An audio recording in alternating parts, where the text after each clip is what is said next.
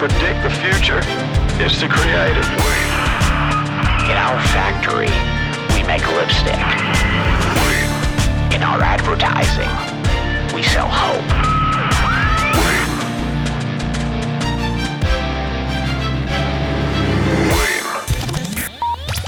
Was sonst? Ja, was sonst? Hallo und herzlich willkommen zur Ausgabe Nummer 17 des Wayne Podcasts. Mein Name ist Marco Young und ich bin der Host in dieser Sendung. Host, nicht Horst.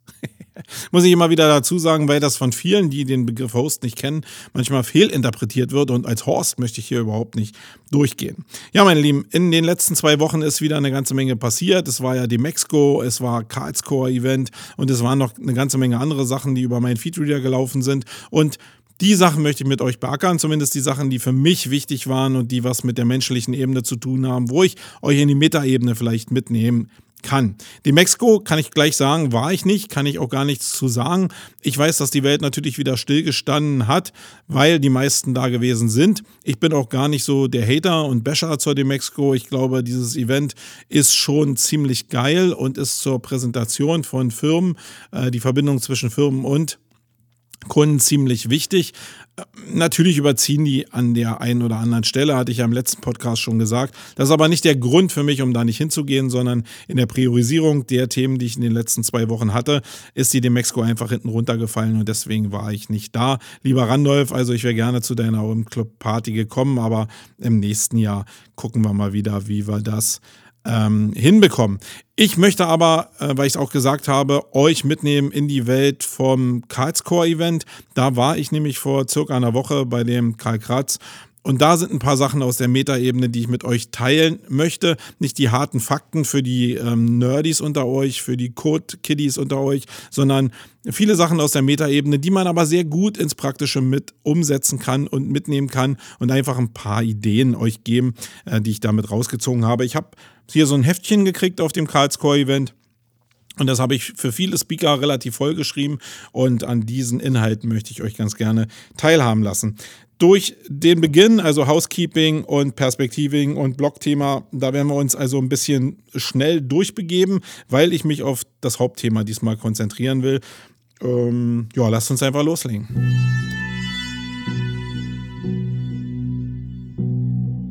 Glaubst du, Brain ist der Grund der Szene? Dann wird es Zeit für die Metaebene. Oh.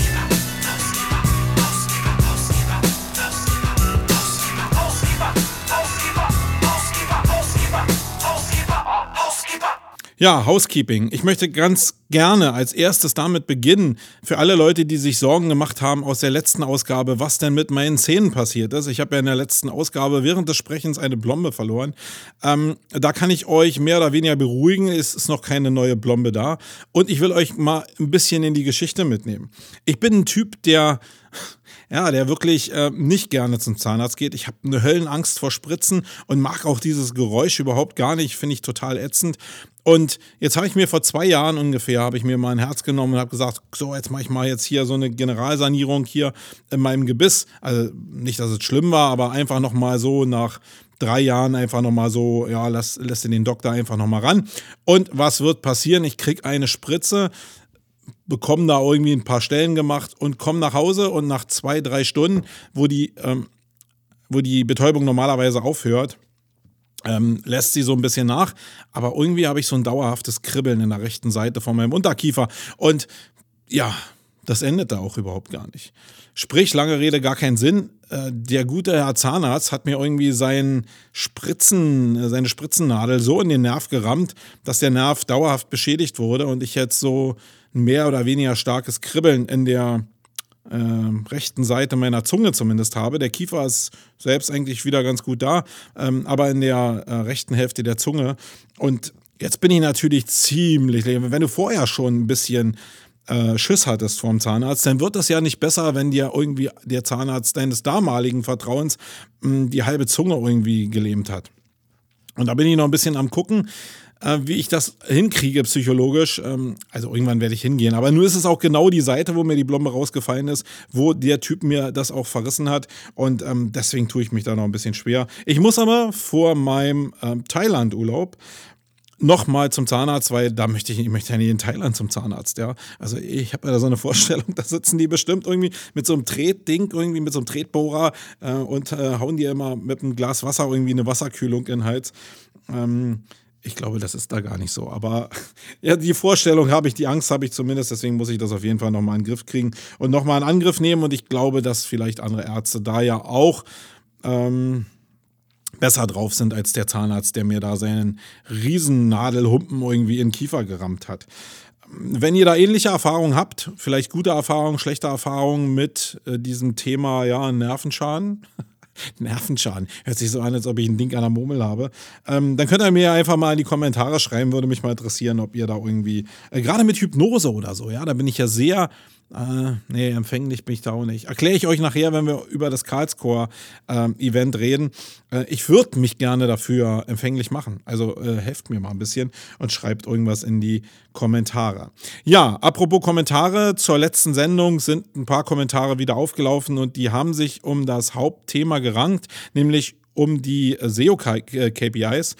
Das ist ein Thema, glaube ich, was viele da draußen beschäftigt, was ich so, ja, gebe ich ja zu, oberflächlich angerissen habe und eigentlich nur die stärksten, für mich stärksten KPIs rausgenommen habe. Natürlich sind im normalen Geschäftsbetrieb und in bestimmten Firmen noch andere KPIs da, die kann man natürlich sehr stark runterbrechen, weil gerade wenn ich in Projekten arbeite und so, dann habe ich natürlich sehr viele KPIs die nicht nur direkt SEO-KPIs sind, sondern die vielleicht auch auf SEO einzahlen. Und ähm, ja, da können wir vielleicht in einer Ausgabe später nochmal drauf eingehen. Ähm, da sind eben ein paar Kommentare gekommen, nämlich namentlich von dem Marcel Gabor und von dem Stefan Hauks. Erstmal danke für eure Kommentare. Und äh, die haben eben auch so gesagt, dass natürlich immer am Ende des Tages der Hebel die Conversion ist. Aber das habe ich schon gesagt wenn du in Teilbereichen nur arbeitest und nicht in einer Voll-Service-Agentur bist, dann ist die Conversion für dich einfach nicht greifbar. Du kannst sie halt einfach nicht umsetzen. Du weißt nicht, wenn die Conversion zum Beispiel ein Call ist, welcher Call-Agent da hinten dran sitzt. Also ist denn der Anruf die Conversion, dann mag es Sinn machen, wenn die Conversion aber wirklich der Sale ist, dann ist es natürlich super schwierig, weil wenn da irgend so ein Töpper sitzt, der kann dir alles zer, zer, zerkloppen. Wenn du aber in einer Full-Service-Agentur bist und du hast den Kunden natürlich so eingefangen, dass du alles abbilden kannst, dann musst du natürlich auch dieses, äh, diese KPI benutzen. Und das ist ja das, was du deinem Kunden versprochen hast. Da bist du denn selbst in der Pflicht und das kann natürlich sehr geil sein, das kann aber natürlich auch ziemlich mies sein. Ja, ähm, mehr war eigentlich gar nicht zur letzten Ausgabe zu sagen. Ähm, wenn ihr da noch Anregungen habt, schreibt es doch hier nochmal in die Kommentare, wenn ihr zu den KPIs noch irgendwas wissen wollt, weil ich glaube, dazu gibt es noch eine ganze Menge zu sagen. Ähm, da machen wir vielleicht mal wirklich so eine totale Spezialausgabe. Irgendwann werde ich diesen Pfad mal verlassen von diesen ähm, ganzen Teilbereichen und einfach mal eine Special-Sendung wieder machen. Vielleicht auch mal wieder so eine Sendung, wie ich es früher auf Radio for SEO gemacht habe, wo es nur um SEO-Fakten geht. Ähm, könnt ihr ja mal in die Kommentare schreiben, ob ihr so eine Sendung halt wie so ein Workshop ähm, gerne haben wollen würdet. Ja, gehen wir ins Perspektiving rein. Da habe ich immer noch kein Jingle. Ich glaube, es wird sich auch nicht ändern in der nächsten Zeit, weil ich ähm, meinen Soundmann irgendwie zurzeit nicht so gut ans Rohr kriege. September hatten wir uns ähm, vereinbart, dass wir uns mal treffen und ja, jetzt sind wieder eine Menge Termine. Ihr wisst selbst, wie es ist. Da kommt man irgendwie nicht zueinander. Also man könnte es schon machen, wenn man die Priorität verlagern würde. Ähm, ja, so wichtig ist es mir jetzt auch nicht. Deswegen leite ich jetzt einfach zu dem Perspektiving über. Und in dieser Ausgabe möchte ich den Julian Zicki beleuchten. Also mit euch beleuchten kann ich es ja nicht, weil ihr kennt ihn vielleicht nicht. Ich will ihn aber für euch beleuchten, zumindest aus dem Erfahrungsschatz, den ich mit ihm habe. Und lieber Julian, wenn du da zuhören solltest bei diesem Podcast, ähm, es ist nicht böse gemeint, es ist wirklich eine völlig objektive Sicht auf das, was ich habe, aus meiner Perspektive. Also objektiv, subjektiv. also der Julian Zicki ist ähm, aus meiner Erinnerung ein bisschen später in die SEO-Szene eingetaucht, als ich es damals begonnen habe. Ähm, ich würde jetzt mal so tippen, ach, ich weiß das Jahr gar nicht, aber ich würde jetzt mal so tippen, irgendwie so um 2007, 2008. Kannst mich mal korrigieren, Julian. Ich weiß es gar nicht so genau. Ähm, der Werdegang ist nur, dass Julian, und das ist mir eigentlich so das Wichtigste, dass Julian jemand war, der zu Anfang sich massiv eigentlich bemerkbar gemacht hat. Und das nicht auf unangenehme Art. Julian ist ein wirklich total verträglicher Mensch. Äh, ich kann super mit ihm. aber er ist so ein bohrender Typ gewesen. Also er hat sich bemerk bemerkbar gemacht, indem er überall hingekommen ist, ähm, Networking gesucht hat faktisch und dann immer Fragen gestellt hat. Zu Anfang ist es so gewesen, dass meine erste Reaktion schon war, Alter, der fragt, der, der fragt dich Löcher im Bauch. Der, der, der will alles wissen.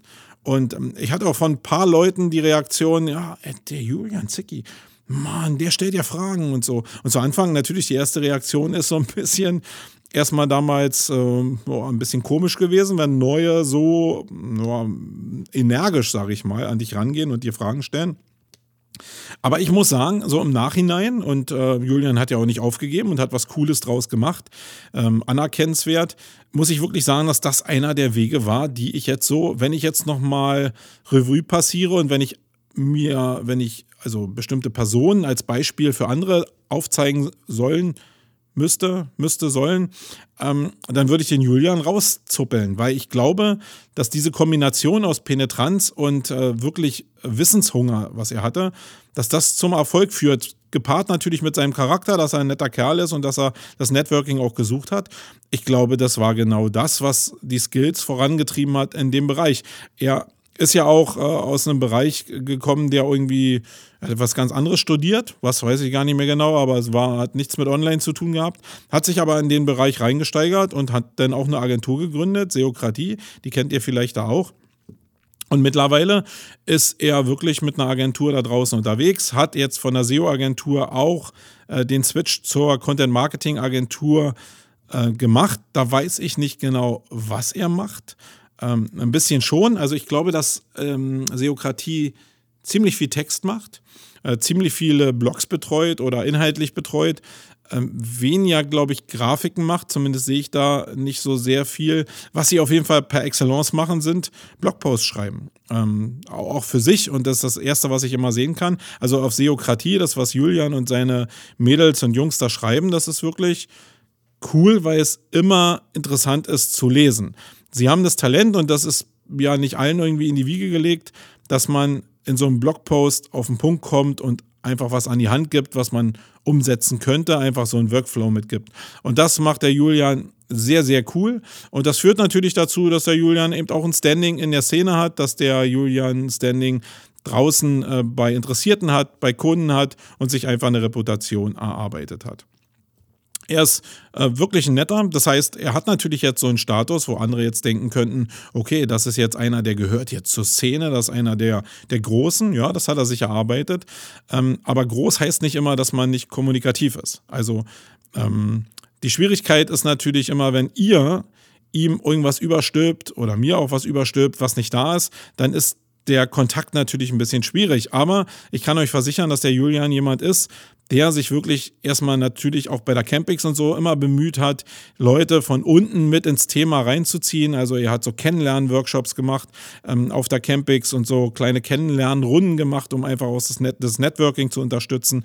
Ähm, und er ist nie einer, der, glaube ich, dir ans Bein pinkeln würde, wenn du ihn einfach ansprichst. Äh, mich würde mal interessieren, wie er reagiert, wenn einer kommt, der so ist oder war wie Julian selbst, nämlich so penetrant und immer fragt und immer fragt, ähm, wie er reagieren würde. Das würde ich nochmal spannend finden. Aber ich würde fast vermuten, dass er das auch einfach tolerieren würde. Ähm, gerade wenn wenn ihr merkt, dass der andere es irgendwie ernst meint. Das ist natürlich dann immer so eine Sache. Ähm, nimmt er ihn als Konkurrenten wahr oder nimmt er ihn nur als Affiliate wahr oder als Shopbetreiber, der einfach oder als ähm, Selbstständiger, der einfach nur ein bisschen Wissen in seine, in seine Unternehmung ziehen will. Da ist natürlich so, dass du natürlich im Gespräch und das ist bei mir auch so, irgendwann dazu kommst, dass du sagst, okay, wo ist denn jetzt hier der Break, wo ich Sachen rausgebe oder wo ich Geld dafür nehmen müsste. Also das ist ja so eine Sache, die immer individuell entschieden wird. Wenn du natürlich einfach hingehst und Fragen, Fragen, Fragen stellst, die eigentlich, wo, wo jemand, der schon lange in dem Thema drin ist, wie der Julian auch irgendwann merkt, ja, Alter, der will nur irgendwie Wissen abziehen, ähm, dann wird er, wird er das auch irgendwie beenden oder sagen, auf die nette, äh, erzähle ich dir aber ähm, jetzt nicht einfach so irgendwie, sondern manches Wissen äh, verkaufe ich halt auch. Das ist halt mein Geschäftsmodell. Ja, ähm, wenn ihr ihn aber irgendwo trefft, sprecht ihn an. Ich glaube, er ist einer der offensten Menschen, die ich auch kenne in der Szene. Und er hat wirklich eine ganze Menge getan, um Leute von unten auch reinzukriegen. Deswegen, ähm, ja, Julian, ähm, ich mag dich. Ähm, wir sind manchmal ein bisschen kritisch miteinander, was aber, glaube ich, in der Natur der Sache liegt. Ähm, ich kann mich erinnern, dass wir so ein bisschen äh, andere Ansichten hatten, was das SEO-Thema anbelangt, als es 2011 so mit Panda und Pinguin geswitcht hat, dass äh, du mehr gesagt hast, man soll sich erstmal nur auf äh, SEO fokussieren. Ich mir gesagt habe, okay, ich, ich schneide mir jetzt das Content Marketing mit über. Mittlerweile bist du ja mehr im Content Marketing eigentlich ähm, also zumindest von dem, wie du es verbindest und nach außen ähm, mitteilst, noch mehr im Content Marketing verwurzelt eigentlich von der Priorisierung. Meine Vermutung ist, dass es natürlich viel einfacher ist zu verkaufen, äh, Content zu verkaufen, gerade in Textform. Und ähm, ich weiß nicht, ich habe so das Gefühl und das, das Gefühl von außen, dass ihr eben im Textbereich sehr gut aufgestellt seid und äh, da eben auch wächst. Und das wissen wir ja eigentlich alle, dass im Textbereich eigentlich am meisten Wachstum drin ist und damit Redaktion zu arbeiten. Im SEO-Team Leute zu, zu fördern und von unten ähm, reinzubringen und mit Wissen auszustatten, ist nicht leicht und vor allen Dingen die Leute dann zu halten. Da wird der Julian bestimmt genau dieselben Probleme haben wie alle Agenturen da draußen. Aber ähm, ja, ich glaube, ich bin einer der großen Kritiker gewesen. Ich weiß gar nicht, was Julian selbst über mich denkt. Ähm, wenn ich es jetzt mal umdrehen wollen würde, dann glaube ich, ähm, ist Julian eher einer, der denkt, dass ich ein Stinkkopf bin und immer alles irgendwie sehr kritisch sehe. Ähm, das bin ich auch. Ich bin jemand, der Sachen hundertmal umdreht und denkt, wie kann man das noch beleuchten, wie kann man das besser beleuchten und was würde ich gerne haben von den Leuten. Gerade bei Julian habe ich oft gesagt, dass ich gerne die Prozesse mal sehen wollen würde, wie äh, Content Marketing bei Ihnen im Endeffekt im Prozess abläuft. Aber das ist immer nett gemeint und nicht ähm, kritisch gemeint. Also ich will da nie einem ans Bein, sondern äh, das ist immer mein eigener Need weil ich es ganz gerne wissen wollen würde. Und wenn du einen Workshop anbieten würdest, wie du SEO machst oder Content Marketing machst mit Seokratie, ähm, nimm 2000 Euro, ich würde kommen. okay, mein Lieber, und ähm, ich hoffe, das war jetzt nicht so kritisch und für alle anderen da draußen, äh, sprecht ihn einfach mal an, ist ein cooler Junge und auf jeden Fall ein fester Bestandteil der SEO-Szene. So, Blogthema.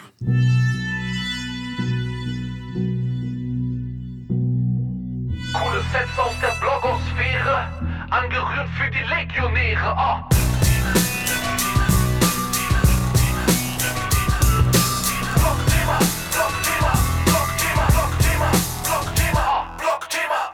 Ja, äh, sonst lese ich ja meinen Feedreader wirklich immer wie verrückt. Das ist eigentlich ähm, neben den Büchern eigentlich so mein Bildungs- Tool schlechthin. Und ich glaube, ich benutze manchmal den Feedreader oft öfter, als ich äh, SEO-Tools benutze, muss ich äh, sagen. In, der letzten, in den letzten zwei Wochen war das überhaupt nicht der Fall. Ich habe überhaupt gar keine Zeit gehabt, in, in dieses Tool reinzugucken. Und wenn du eine Weile nicht liest, ihr kennt es vielleicht, wenn ihr selbst einen Feedreader benutzt, dann ist es oftmals so, wenn du dann wieder reinguckst, steht hinter jedem Themenblock, also ich habe das auch so in, in Kategorien unterteilt. Und wenn hinter jedem Themenblock irgendwie eine Zahl steht, die dreistellig ist, dann hast du schon keinen Bock mehr, das durchzugehen, weil das sind dann tausende von Artikel und dann ähm, machst du irgendwie alles als gelesen äh, markiert und dann fängst du wieder von vorne an oder suchst dir bestimmte ähm, Keywords raus, die du halt äh, sehen willst. In meinem Fall ist es so, dass ich alles äh, faktisch als gelesen markiert habe und mir nur noch die letzten Tage angeguckt habe. Und da sind jetzt auch ähm, nicht mehr viel Artikel rausgefallen, zumindest einer, mit dem ich mich halt hier beschäftigen will. Ähm, Im kurzen zumindest will ich euch den empfehlen. Und das ist ein äh, Blogpost, den ich auf Zielbar gefunden habe. Die beschäftigen sich auf ironische Weise damit, wie man Content Marketing nicht macht.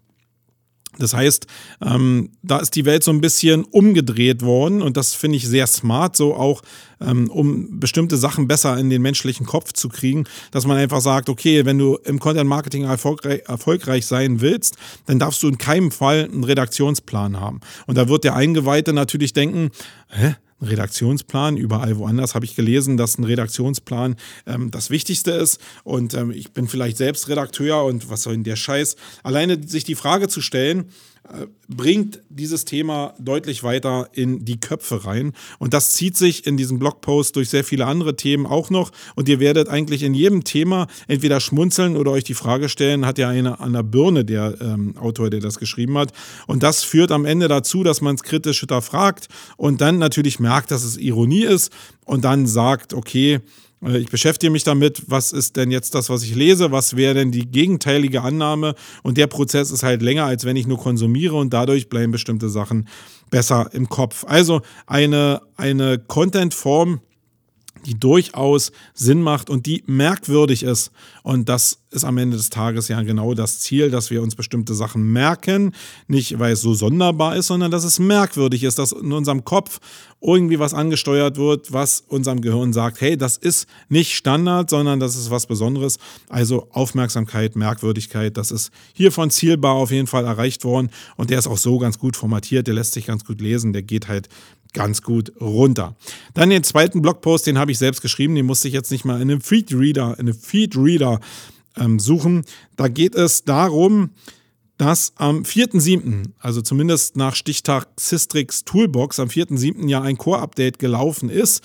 Es ist ja jetzt noch ein aktuelles Update auch durchgelaufen, aber das Update vom 4.7., das war für uns in unseren, mit unseren eigenen Seiten, aber auch mit unseren Kundenseiten das Update, was am meisten hoch und runter verursacht hat. Und uns war schon wichtig zu erkennen, auch im, im Laufe der Zeit, woran kann denn das jetzt gelegen haben dass es jetzt bei manchen Projekten hochgegangen ist, bei manchen Projekten runtergegangen ist. Und in dem Zusammenhang sind, ähm, ist eine Sache besonders aufgefallen, auf die ich jetzt hier nochmal eingehen möchte, weil mich das auch im Alltag auch ähm, begleitet. Und äh, wir haben zwei, drei Shopware-Kunden und ja, daraus ist was entstanden, nämlich dass wir irgendwie was gefunden haben, wo wir denken, hm, das, ähm, das so richtig schön ist das nicht. Das ist uns vorher gar nicht so aufgefallen. Zumindest haben wir das in den Bereich Toleranz reingesteckt. Und äh, was ich meine ist, sind die Shop, äh, Shopping-Welten, die Einkaufswelten, die in Shopware 5 am Start sind und die in vielen Teilen, in Seitenteilen ja verbaut sind. Also in Template-Teilen äh, auf der Startseite, in Template-Teilen auf den Kategorieseiten, auf den Artikelseiten. Und was die Einkaufswelten äh, auslösen, ist, dass Texte, die da drin liegen, und wir SEOs gucken ja nun mal sehr stark auf Texte, weil wir einfach unsere Seiten platzieren wollen und ein großer Teil des Algos über den Content und die Termverteilung läuft. Ähm, da ist es so, dass die Sachen nachgeladen werden. Und das ist ein Problem, gerade, also nicht ein Problem, weil die Sachen nicht erkannt werden können eigentlich, sondern ein Problem, weil wir ja wissen und die Diskussion in den letzten zwei Jahren auch von Google geführt, eigentlich immer in die Richtung gehen, dass versteckte Inhalte, also Sachen, die entweder der User nicht sieht oder der Bot nicht sieht, ähm, hin und her getauscht, dass die eine bestimmte Wertigkeit einfach verlieren oder dass die einfach ein Minus kriegen im Ranking oder irgendwelche Ranking-Nachteile haben. Und wir haben uns das ähm, in den letzten Jahren, in den letzten anderthalb Jahren immer so angeguckt und eigentlich hatte sich an den Projekten nie was geändert. Dass jetzt bestimmte Texte nachgeladen wurden, gerade auf den Start- und Kategorieseiten, wo ja immer stärker optimiert wird, das war immer eigentlich so normal, sage ich jetzt. Ähm, und man hatte das Gefühl, dass sich in der Umstellung von äh, Shopware 4 auf Shopware 5 eigentlich nicht irgendwie wirklich was geändert hat. Äh, wir haben vorher mit Textblöcken gearbeitet, die wir entweder ja, hart geschrieben haben oder uns von woanders gezogen haben. Da musste man in Shopware ja mal so ein bisschen einen Umweg gehen.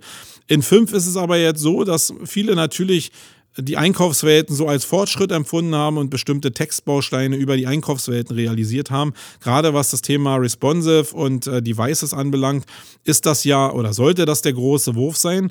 Hat aber zur Folge, dass die Texte halt wirklich nachgeladen werden. Und was ich gesagt habe, das war eigentlich überhaupt nicht so das Thema. Als wir aber jetzt am 4.7. geforscht haben, da ist es schon so gewesen, dass wir zumindest zwei Beispiele in diesem Setup äh, gefunden haben, wo mit dem vierten, siebten Seiten abgerauscht sind, also nach unten weggeglibbert sind, von der ersten Seite auf die, zweiten, auf die, auf die zweite Seite, ähm, wo schon zu vermuten ist, dass der versteckte Text über die nachgeladenen Inhalte dazu geführt hat, dass ähm, dass es ein schlechteres Ranking gegeben hat. Und ich will euch das kurz erklären. Wir haben in dem einen Beispiel das so gehabt, dass wir eine Startseite haben und ähm, da war entsprechender Text auch drunter, wo ähm, Keyword-spezifisch natürlich geschrieben wurde und die Seite hat eigentlich immer gerankt. Und nach dem Update war es so, dass die Seite plötzlich nicht mehr gerankt hat und die Unterseite, wo der Text hart verbaut wurde und wo ja zugegebenermaßen auch ein bisschen mehr Text drin war, dass die plötzlich angefangen hat zu ranken. Das war vorher nie der Fall. Also über, ähm, ich weiß nicht, wie lange ist Shopware 5 jetzt draußen, anderthalb Jahre, zwei Jahre, hat sich nie was geändert und plötzlich mit dem Update hat es sich plötzlich gedreht, dass das Verzeichnis plötzlich äh, wertvoller war als die Startseite, obwohl die Startseite natürlich auf jeder Seite, und das war da auch so, das Flaggschiff war. Und wenn, als wir uns das angeguckt haben, war es ziemlich klar nochmal, dass der Unterschied, auch wenn du dieses Fetch als Googlebot benutzt, also die Crawling-Funktion innerhalb der Google Search Konsole, dass du dann die Diskrepanz gesehen hast zwischen dem, was gerendert ausgespielt wird, also von der Seite, und die Diskrepanz hatte zu dem, was der Googlebot gesehen hat. Und ähm, also wenn du Quelltext vom Googlebot und den gerenderten Bereich vom Googlebot dir angeguckt hast, fehlt dir der Text halt. Und von dem, was der User angezeigt bekommen hat, war der Text da. Und da sind wir mal ein bisschen so dahinter gegangen, haben bis jetzt, also ob es hundertprozentig daran liegt, kann ich nicht sagen, aber bei dem, was ich da sehe, glaube ich schon daran, dass jetzt dieses Core-Update so Panda-lastig war, würde ich jetzt mal sagen, dass der Bereich, der Hidden Content beinhaltet, jetzt stärker, ähm, stärker benutzt wurde. Und deswegen glaube ich, dass das jetzt so ein Bereich war, wo einigen Projekten, also ich habe mir ein paar andere Shopware-Projekte noch angeguckt, ob es jetzt Hidden Reiter oder so oder Hidden Text, Nachladetext ähm, auch betrifft, kann ich gar nicht sagen, weil wir es so breit noch nicht uns angeguckt haben, sondern nur in Bezug auf Shopware, äh, Shopware und den Einkaufswelten. Und da glaube ich schon sehen zu können, dass es daran liegt, dass der Text halt einfach nicht da ist von dem, was der Googlebot sieht. Was nicht heißt, dass er ihn theoretisch nicht lesen könnte. Aber ihr wisst ja selbst, Google hat das gesagt, die Sachen, die unterschiedlich sind von dem, was der Crawler sieht und dem, was der User sieht, das wollen sie nicht haben. Und wenn wir mal die Grundlogik anlegen, was eigentlich so einen Quelltext beinhalten soll von der Seite, dann ist es doch eigentlich der Content. Wenn ich den Content, den ich eigentlich baue für SEO-Zwecke, nachlade und der nicht verfügbar ist, faktisch zumindest nicht im ersten Angriff, dann ist es natürlich schwierig und als ich den Blogpost geschrieben habe, haben mir natürlich ein paar Leute gesagt, oh, das lässt sich über die Robots TXT lösen und so, oder das ist das Problem und man muss es irgendwie anders verschachteln. Ich verstehe diese Grundlogik erstmal gar nicht. Natürlich werden wir es jetzt, und haben wir auch schon bei, dem, äh, bei den Kunden das anders gelöst. Wir werden es jetzt auch in, in, bei den Kunden, die noch reinkommen, immer so anpassen, dass es auch äh, da Sinn macht und dass wir den Text wirklich in den Quellcode der Seite reinkriegen und dass er auch sofort sichtbar ist. Aber ich verstehe die Logik eigentlich gar nicht, dass ich ähm, aus einem Widget-Verzeichnis Texte nachlade, wo jeder weiß, dass die wichtig sein können für ähm, die SEO-Qualität. Und dann die Seiten auch noch, äh, also diese Widget-Seiten, weil da die Texte drin liegen, auch noch über die Robots.txt sperre. Das erschließt sich mir überhaupt gar nicht. Ähm, die Antwort von Shopware selbst aus, der, aus dem Support war, dass die ähm, dass Google, da, da, das, nee, die erste Antwort war äh, richtig cool, weil die nämlich gesagt haben, dass dieses Tool von äh, Fetch, äh, as Googlebot, dass das nicht richtig funktioniert und dass das Tool buggy ist. Ähm, okay, kann man mal machen. Ähm, die zweite Antwort war denn, dass im Endeffekt das normal ist und dass die Inhalte, Inhalte ja erkannt werden, dass Google das kann. Puh, ja, können, tun, tun sie es, aber sie können es natürlich auch so gut auslesen, dass sie selbst entscheiden können, ob sie das gut ranken oder schlecht ranken. Und ich glaube, in dem Fall ist es wirklich ein K.O.-Tropfen, wenn man diese, diese Einkaufswelten benutzt. Ich bin mal auch die Referenzen von Shopware durchgegangen äh, aus dem Fünferbereich und habe probiert, ein paar äh, Parallelen zu finden. Das Hauptproblem dabei ist aber, dass ganz viele Shops entweder ihre Seiten über ihre, gerade ihre Startseiten überhaupt nicht auf ihr Keyword optimiert haben und entweder nur aus Grafiken bestehen und ganz, ganz wenig Text oder sie haben ähm, Texte sowieso schon, die sie auf der Startseite haben, halt schon hart verbaut, weil sie das Thema vorher auf dem Schirm hatten und vielleicht da schon äh, vorher reagiert haben, aber vielleicht auch äh, schon, ja, weiß ich nicht, ob die vorher schon einen auf den Deckel gekriegt haben. Ja, wir sind da mächtig am Tauschen. Die Erklärung von Shopware ist für mich nicht so richtig eingängig. Die Schlussfolgerung ist für mich, Texte nur noch hart verbauen, keine Reiter mehr, keine Nachladetexte mehr, sondern alles wirklich in den Content reinbringen. Benutzt Sprungmarken, das ist sowieso ja State of the Art, eigentlich um Content ähm, greifbarer zu machen. Sprungmarken, die entweder durch ein Pull-Down-Menü ausgelöst werden oder Sprungmarken, die durch Links ausgelöst werden. Das ist ja relativ egal. Da geht es dann mehr um Arrangement der einzelnen Links, damit es nicht so unpraktikabel wird. Aber Texte, die in SEO wichtig sind, müssen auf die Seite rauf. Ähm, das ist gerade in Shopware ein Learning, was wir da hatten. Und da bin ich froh und hoffe, dass ihr da auch in die Kommentare noch ein bisschen was reinschreibt, weil das Thema für mich noch nicht abgefrühstückt ist. Also wir werden es umbauen, klar. Aber äh, die Logik, die Shopware da hat mit der 5, wo sie ja gesagt haben, oh, wir rollen jetzt ähm, das riesen SEO-Ding aus und SEO ist uns jetzt wichtig, ähm, das finde ich doch ein bisschen komisch, wie die da reagiert haben. Also schreibt gerne nochmal in die Kommentare. Die Reaktionen zu meinem Blogpost waren wirklich so, dass ich ähm, eine Menge persönliche Nachrichten gekriegt habe, weil viele Leute natürlich nicht so öffentlich darüber reden wollen, ähm, was sie denn da vielleicht gemacht haben und wie sie optimieren oder wie sie auch nicht optimiert haben. Ich gehe damit ganz offen rum äh, um. Wir verändern Sachen nur ganz offensiv, wenn bestimmte Sachen sich zum Positiven, nee, dann, äh, wenn sie sich zum Positiven verändern, machen wir es auch nicht, aber wenn die sich zum Negativen verändern, dann reagieren wir, wenn Sachen auch bei, bei Veränderung ähm, vom Algorithmus oder von irgendwelchen Sachen, wie jetzt meinetwegen der Switch von äh, Shopware 4 auf Shopware 5, wenn da keine Reaktionen sind in den Rankings, dann reagieren wir vorher auch nicht. Das hat was mit Prioritäten zu tun, mit Ressourcen zu tun. Und ich glaube, das ist auch normal, dass man dann erst reagiert. Ähm, schreibt doch einfach in die Kommentare, wie ihr das handelt. Das würde mich auf jeden Fall freuen. So, das war es auch schon mit den äh, Blog-Themen. Kommen wir ins Hauptthema.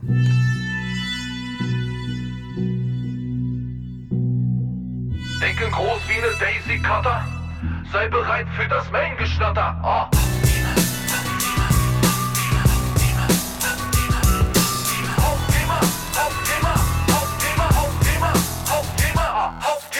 Ja, Hauptthema. Ich will euch mitnehmen auf das Karlscore-Event, wo ich äh, in der letzten Woche, glaube ich, war. Das ist schon länger zurück. Ich glaube, am 9. war das.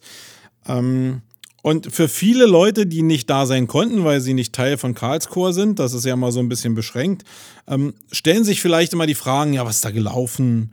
Und sind da jetzt die mega Geheimnisse ausgetauscht worden? Und sind die jetzt alle mega erfolgreich, die da sind? Und ist Karl wirklich der große Guru, der, der die Welt im Internet verändert? Ähm, da will ich einfach ein paar Sachen zu sagen. Also nicht, dass Karl ein Guru ist und die Welt verändert. Ich glaube, das ist relativ klar. Ne, da werde ich auch noch ein bisschen was zu sagen. Aber äh, ich will euch einfach mitnehmen, weil das ist gar nicht so ein Mystery. Ich will jetzt nicht im, im, im Detail sagen, was jetzt an Tipps geflossen ist. Das habe ich auch mit Karl vereinbart, dass darüber nicht so viel gesagt wird. Aber da ist eine Menge auf der Metaebene gelaufen, wo ich einfach euch mitnehmen will und wo ihr vielleicht ein bisschen was rausziehen könnt äh, von dem, was ich auch als sehr interessant empfunden habe. Ich werde nicht alle Speaker hier thematisieren, weil nicht alle Sachen gleich mäßig interessant für mich persönlich waren. Das ist, wie gesagt, die Metaebene, die nur auf mich zugeschnitten ist. Und ich bin jetzt nicht so ein Technikfreak. Alle, die ja schon ein bisschen länger zuhören oder die mich länger kennen, die wissen ja, dass ich hier mit Einsen und Nullen nicht so sehr verheiratet bin. Und deswegen äh, gehe ich nur auf die Themen ein, die für mich interessant waren. Angefangen hat das ganze Event mit dem äh, Jan Becker. Ähm, den kannte ich persönlich aus aus so Dingern, wo, wo er über RTL-Radio, glaube ich, hier in Berlin die halbe Stadt irgendwie in Trance und in äh, Hypnose versetzen wollte.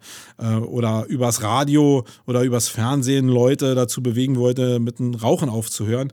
Und schon als ich das damals im Radio gehört habe, habe ich gedacht, hm, okay. Ähm, ich glaube an so ein Zeug ja nicht. Andererseits finde ich es irgendwie interessant, dass es Oh. ja, wenn man so viel Kohlensäure trinkt, ja. Das muss im Podcast auch mal sein. Ich mache das wie Olli Schulz, der lässt das auch zu. Ich würde das, äh, früher hätte ich das rausgeschnitten, aber sorry, das ist hier ein Human Marketing Podcast. Hier kann man auch mal rülpsen, ja. Das muss mal irgendwie drin sein. So, weiter im Plan. Ähm, ich glaube ja an so einen Scheiß nicht. Ähm, ich ich gehe zwar auf den Jakobsweg, weil ich denke, hu, irgendwas ist da. Wenn so viele Leute darüber reden, dann muss irgendwas dran sein. Aber grundsätzlich glaube ich ja an so einen Scheiß nicht. Beim Jakobsweg habe ich mich jetzt eines Besseren belehren lassen. Da war was da, zumindest für mich, äh, was ich als zumindest als coole Erfahrung mit rausziehen konnte jetzt war Jan Becker da und jetzt konnte ich mal sehen in einer, in einem Raum mit ihm, äh, wie er das ganze Zeug denn irgendwie macht, wie er Hypnose macht und wie er die ganzen Massen jetzt irgendwie unter Hypnose stellen kann und die Welt verändern kann. Und da war ich echt gespannt, ähm, was er da gemacht hat. Und eigentlich ging die ganze Session eigentlich so, darum, welche Erwartungshaltung wir haben. Ja, dass wenn wir denken, dass irgendeiner eine Macht auf uns ausübt, dass wir gerne bereit sind oder bestimmte Menschentypen zumindest bereit sind, ähm, diese Macht auch zuzulassen. Das heißt, wenn ich das Gefühl habe, dass irgendeiner sagt, jetzt äh, mit meinen oder mit, mit zwei Händen an meinem Arm so lang geht und jetzt sagt, oh, wenn ich jetzt immer hin und her gehe, dann wird der warm und ich lasse mich auf das Thema ein dann suggestiere ich das so lange, bis man wirklich denkt, der Arm wird warm, weil es einmal einer einem erzählt. Und ja, da hat er so ein paar Übungen mit uns gemacht, die äh, sehr interessant waren. Ähm, das ging immer so über Entspannungsgeschichten, die irgendwie ein bisschen schnell waren. Also ich, ich hatte da nicht im Ansatz irgendwie die Möglichkeit, so runterzukommen, weil das so irgendwie, ja, jetzt äh, leg mal die Hände auf, den, äh, auf die Oberschenkel und jetzt leg dich hinten ran mit dem Rücken und entspann dich und atme tief. Das ging mir irgendwie alles zu schnell. Da habe ich durch die Schnelligkeit eigentlich irgendwie wieder diese Auslösung gehabt. Ich muss eher lachen irgendwie und dann bin ich eigentlich auch gar nicht hypnosefähig, ja. Ähm, da waren so ein paar Sachen mit bei, wo sich aber, und das fand ich dann wirklich, wirklich interessant. Also es geht ja nicht darum, ob ich das jetzt glaube oder nicht glaube. Ja, ich habe ja vorhin gesagt, wenn ich zum Zahnarzt gehe, würde ich gerne dran glauben, dass der mich abschießt und die mir die ganze Kauleiste machen und ich dann äh, aufwache und ist nichts gewesen. Das wäre cool, ja. Sowas müsste der Jan Becker mal machen, würde ich ihn sofort engagieren. Aber so grundsätzlich ist mir eins bei dieser bei, bei dieser ganzen Hypnose-Geschichte äh, sehr stark bewusst geworden, nämlich, dass ich so eine Abwehrhaltung gegen Hypnose habe. Und das hat, glaube ich, eine Menge damit zu tun und ist vielleicht auch eine Eigenschaft von Selbstständigen oder Leute, Leuten, die was in die Hand nehmen, dass die sich ungerne fremdbestimmen lassen. Und das war bei mir so. Ich hatte also immer das Gefühl, dass ich nicht zulassen will, dass der über meinen meine Physiologie und Psychologie irgendwie äh, bestimmt. Da war zum Beispiel eine Übung, wo man die Hände aneinander, also so zusammen äh, wie beim Gebet so zusammenbringt, dann die Zeigefinger nach oben führt und ähm, die Hände aber ganz fest zusammen macht. Das hat er auch immer wieder suggestiert, dass man die Hände ganz fest zusammendrückt und dann die Finger auseinander machen sollte. Da ist denn so wieder, wo mein Menschenverstand angeht und ich sage, okay, wenn ich richtig viel Kraft auf meine, also wenn ich die Hände zusammenpresse und die Finger auch dazu nutze, um die Hände zusammenzubringen, dann entsteht so ähm, eine Muskelreflexion, also eine Richtung, in, die, in denen die Muskeln arbeiten. Und wenn ich nach innen drücke und die Finger nach außen oben mache, ähm, muss ich mal ein Foto machen, damit ihr überhaupt wisst, was ich meine, ähm, dann ist es natürlich, dass die Finger wieder zusammen wollen, weil ich muss ja, wenn ich sie nach außen mache, Kraft aufbringen. Und das ist doch völlig normal, dass die Finger dann wieder zusammen wollen. Und für mich ist es auch normal, dass wenn ich irgendwie zehn Minuten erzähle und jetzt noch fester drücken und noch fester drücken und noch fester drücken, dass ich denn, wenn ich, wenn mir einer sagt, jetzt mal loslassen, dass ich dann Schwierigkeiten damit habe, loszulassen, weil ich meinen Muskeln zehn Minuten gesagt habe, sie sollen sich in eine verdammte Richtung bewegen und das kann ich nicht so einfach durchbrechen. Ähm, bei mir war es so, dass ich mich gezwungen habe, es zu durchbrechen und das ist auch schon sch ziemlich schwierig.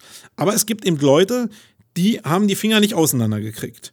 Und ich habe mich immer gefragt, warum reagiere ich so darauf, dass ich die Finger auseinanderkriege? Und ich war ja nicht der Einzige, da waren noch ein paar andere. Aber es waren so zwei Drittel in dem Raum, die die Finger nicht auseinandergekriegt haben und die irgendwie ja empfänglich waren anscheinend für das, was der Jan da vorne erzählt hat. Und ich glaube, da fing auch die ganze Magie irgendwie an, dass der Jan ein Händchen dafür hatte, zu erkennen, wer für diese Art der Hypnose empfänglich ist.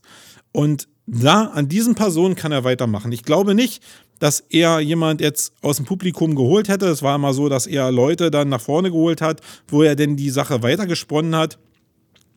Ähm, dass er Leute geholt hätte, die jetzt ihre Finger auseinander wieder genommen hätten, weil er merkt, okay, die Leute sind da nicht empfänglich, die sind sogar eher in der Abwehrhaltung seiner Suggestion gegenüber und dann macht das auch irgendwie gar keinen Sinn. Aber die Leute, die da vorne standen, und da kannte ich ja auch ein paar, ähm, die waren dafür empfänglich. Ich würde jetzt aus persönlicher Sicht einfach mal sagen, dass, ähm, dass ich jetzt denke, okay, sind das jetzt die knallharten Unternehmertypen, die ich da vorne gesehen habe? Eher nicht. ähm, sondern es waren sicherlich Leute, die sich auf sowas einlassen wollen und das ist ein bestimmter Charakterzug. Das, das ist jetzt überhaupt nicht negativ gemeint, aber das ist ein bestimmter Charakterzug, irgendwas zuzulassen, vielleicht auch zuzulassen, ähm, sich bestimmen zu lassen in bestimmten Situationen. Wie gesagt, ich beim Zahnarzt, die einfach in der Situation ähm, das fand ich zumindest sehr, sehr spannend. Und das hat natürlich auch was, und ich glaube, das war auch Ziel von dem Vortrag, einfach zu, so, zu zeigen, wie man Erwartungshaltung suggestieren kann und äh, in eine bestimmte Richtung fokussieren kann und dann auslösen kann, wenn man die richtigen Leute erkennt. Nichts anderes ist es, glaube ich, wenn man das in, dieser, in diesen Systemen sich anguckt. Das, was Karl auch immer sagt, dass die Leute vorgefiltert werden sollen, damit sie später eine bestimmte Reaktion auslösen oder eine Reaktion zeigen oder auch eine, eine Conversion auslösen. Äh, dazu muss ich die Leute vielleicht vorher filtern. Und genau das hat eigentlich der Jan Becker in der Offline-Welt gemacht. Und das fand ich schon ähm, sehr, sehr spannend ja, das war eigentlich so das, was ich bei dem Jan Becker rausgezogen habe. Wie gesagt, dass der jetzt hier halb Berlin irgendwie hypnotisiert hat, Puh, da glaube ich nicht dran. Aber äh, komischerweise sind da auch ein paar, die äh, Radio gehört haben damals, die gesagt haben, oh, jetzt mit dem Abnehmen oder mit dem Zigarettenrauchen, äh, das hat mir geholfen. Vielleicht reicht es bei dem einen oder anderen, der schon an der Schwelle war, abnehmen zu wollen, jetzt einfach so eine Suggestion zu haben und zu sagen, oh, jetzt starte ich. Aber ich glaube, normal ist das nicht, dass Leute so reagieren. Und ich finde es auch echt beängstigend, dass ähm, er da irgendwie so wie, wie in Star Wars irgendwelche Bewegungen machen konnte und ähm, Leute einfach umfallen vorne. Obwohl sie gerade stehen und er so tut, als ob er über die Ferne mit einem Meter Entfernung so tut, als ob er die Leute jetzt irgendwie umschmeißen könnte und die fallen um. Ähm, das finde ich scary. Also selbst wenn das geht, äh, ist doch irre, wenn mich einer so fernsteuern kann. Sorry, das, ähm, da kriege ich ja Schiss. Ähm, danach war der Tobias Schwarz dran. Der, der ähm, da weiß ich, dass er ein Fachmann ist. Ähm, der ist mit seinem Audisto-Tool unterwegs, ein Crawler, der euch das Leben auf euren Seiten ein bisschen einfacher macht. Ein totaler Einsen- und Nullen-Nerd. Ähm, Tobi, du weißt, ich meine das nicht böse, sondern eher total positiv. Ähm, auf das Thema habe ich mich halt nicht so sehr eingelassen, muss ich sagen. Was wieder Metaebene war und sehr interessant war, ist, dass Tobi seinen Vortrag gemacht hat, der ähm, sehr, sehr interessant war und ich glaube für Leute, die techniklastig daran gehen, auch ähm, super, super interessant war. Aber was er gemacht hat, ist eben, dass er sein Tool, er hat zwar Folien gehabt, wo Audisto drauf stand, aber er hat gar nicht gesagt, dass er halt von dem Tool ist. Und das war jetzt so eine Problematik, dass am Ende seiner Vorstellung jemand gefragt hat, ja, äh, die ganzen Sachen, die du jetzt da vorgestellt hast, wie, wie machst du denn das, wenn du keinen Crawler hast? Ähm, und er dann so, so schmutzelnderweise sagen musste, ich habe einen Crawler. Und er, dann war wieder die Frage, ja, wie heißt denn der? Äh, äh, Audisto. Und wo kommt das her? War da nicht die Frage, sondern ist mehr meine Schlussfolgerung. Wie verrückt sind wir geworden in diesen Konferenzen, auch die Vortragenden, dass wir nicht mal mehr unser Produkt anpreisen wollen. Also, wenn es so weit geht, und da ist Tobias ja nicht der Einzige, dass ich so neutral rede und keiner, sorry, keiner geht zu einer Konferenz und stellt sich da vorne hin, ohne einen Sales-Gedanken zu haben. Keiner. Manche machen es geschickt, haben auch Spaß an dem Thema, keine Frage, aber es geht keiner dahin, ohne einen Funnel zu haben, ohne ein Ziel zu haben, sich entweder selbst zu reportieren oder ein Produkt zu verkaufen. Und es wäre auch gar nicht schlimm gewesen, wenn der gute Tobi jetzt mal gesagt hätte, dass er den Crawler halt hat, ähm, ich glaube, wir müssen aufpassen, dass wir da Vertrieb und ähm, dieses Marketing äh, auf smart, vielleicht authentisch, dass wir das nicht verwechseln, weil es geht im Kern um Vertrieb und ähm, das fand ich sehr auffällig an dem Bereich. Also die Mischung macht's, aber nicht verstecken. Also ähm, das geht, glaube ich, gar nicht. Dann gab es, äh, ich glaube, den Vortrag des Tages, muss ich sagen. Ähm, nicht, weil der so super cool war, muss ich sagen. Manchmal ist es wieder genau diese Metaebene, die halt wichtig ist, um neue Erkenntnisse zu haben. Und ähm, den nächsten Vortrag hat der ähm, Hannes Grebin gemacht. Den kannte ich überhaupt gar nicht. Weiß gar nicht, wo Karl den ausgegraben hat. Also Hannes, wenn du da zuhörst, ist nicht böse gemeint. Aber ehrlich soll es zumindest sein. Ähm, Hannes hat irgendwie vom Vortragen, also von Referieren, null Ahnung. Also er hat überzogen und er war sehr unsicher und er hatte gar keine Linie eigentlich in seinem Vortrag. ziemlich scary und meine erste Reaktion war so wirklich so ein bisschen, huh, äh, Fremdschämen eigentlich so ein bisschen. Also, und nicht mal für ihn, sondern mehr für Karl, weil ich ja weiß, wie schwierig es ist, Speaker rauszusuchen, die vielleicht auch einen, einen neuen Synapsenterror irgendwie auslösen und eine neue Dimension rausbringen und du aber die noch nie gehört hast, wie die sprechen und jetzt wirklich mit so einem Speaker auch dich ins kalte Wasser äh, selbst stürzt, aber den Speaker natürlich auch. Das war jetzt so ein Moment, wo ich gesagt habe, ja Karl, cool, dass du den gefunden hast. Aber die ersten zehn Minuten waren total scary. Also ich habe mich wirklich ein bisschen fremdgeschämt. Muss aber sagen, dass es dann, und das ist der Gegensatz zu vielen anderen Teilnehmern, glaube ich, bei dem Event gewesen, dann gesagt habe, okay, mein Lieber, ähm, also mein Lieber, damit meinte ich mich, wenn ich schon zu so einem Event gehe, ähm, dann kann ich sowas nicht einfach ablocken, wenn jemand wirklich von der Basis erzählt, ähm, was er macht, egal wie peinlich das ist. Und ich gehe jetzt mal ins Detail, damit ihr überhaupt wisst, in welche Richtung das geht. Er hat faktisch erzählt von seiner Zeit, als er Single war äh, und irgendwie keine Freundin hatte und eigentlich auch nicht wusste, wie er eine Freundin bekommt, dass er sich mit der Pickup-Szene irgendwie eingelassen hat. Also er hat vorher irgendwie auch noch nie was von Pickup gehört, genauso wie ich, und hat dann gedacht, okay, Pickup, das hat ja irgendwie was damit zu tun, wie ich jetzt effektiv Frauen aufreißen kann und dabei Dominanz sehr stark zeigen kann. Ähm, wie beschäftige ich mich damit? Hat sich dann mit ein paar Leuten da eingelassen und hat dieses System von Pickup da irgendwie äh, für sich probiert zu leben, ist in Diskotheken gegangen äh, und hat das dann probiert, aber war natürlich da auch selbst gesagt, auf der anderen Seite so schüchtern, dass er äh, diese Sachen nur setzen konnte oder benutzen konnte, wenn er sich richtig die, die Lampe weggeschossen hat. Und das führte oftmals dazu, dass er überhaupt gar nicht mehr dazu gekommen ist, bestimmte Sachen einzusetzen, weil die Lampe halt an war. Und das ist natürlich eine grundsätzliche Schwierigkeit. Alles mega peinlich, muss ich wirklich sagen. Also, das waren genau die Momente, wo ich gedacht habe, Alter, was erzählst du denn da? Das will auch gar keiner hören. Andererseits war das genau cool, weil du eben vom Kaffeesatz an das Thema Pickup mal so ansetzen konntest. Also wie kommt einer, der ja wirklich vielleicht den Charakter hat von dem Hannes, was ja wirklich nicht schlimm ist. Ich glaube, da rennen Zehntausende Menschen, Hunderttausende, Millionen von Menschen da draußen rum, die genauso sind wie Hannes. Wie gehen die an das Thema ran und wie wollen die das Thema Dominanz für sich entdecken, um vielleicht Frauen zu finden? Weil wir müssen uns da nur mal umgucken. Also die Partnerschaften zwischen irgendwelchen Rockleuten äh, und äh, harten Männern und äh, bildhübschen Frauen, die ist ja da. Die wird ja nicht nur durch die Medien getrieben, sondern das sieht man ja auch in seinem privaten Umfeld manchmal, dass selbst mega hässliche Leute, die aber sehr, sehr maskulin und dominant auftreten, dass die die schärfsten Frauen an der Angel haben. Ähm, das ist ja hoffentlich nicht nur bei mir so, sondern also nicht nur bei mir, dass ich das sehe, sondern das ist, ähm, das ist ja auch bei euch so, dass ihr das vielleicht sehen könnt. Und das muss ja, das wirkt ja auf die Leute auch. Und sich dann damit mit Pickup zu beschäftigen, fand ich mega spannend.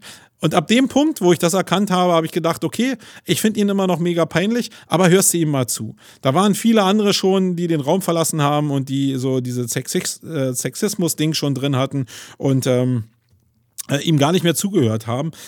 Ja, okay, ich verstehe alle Mädels auch. Ähm, das war grenzwertig, aber für mich als Mann war es irgendwie so, dass ich zumindest mich mal auf das Thema einlassen wollte.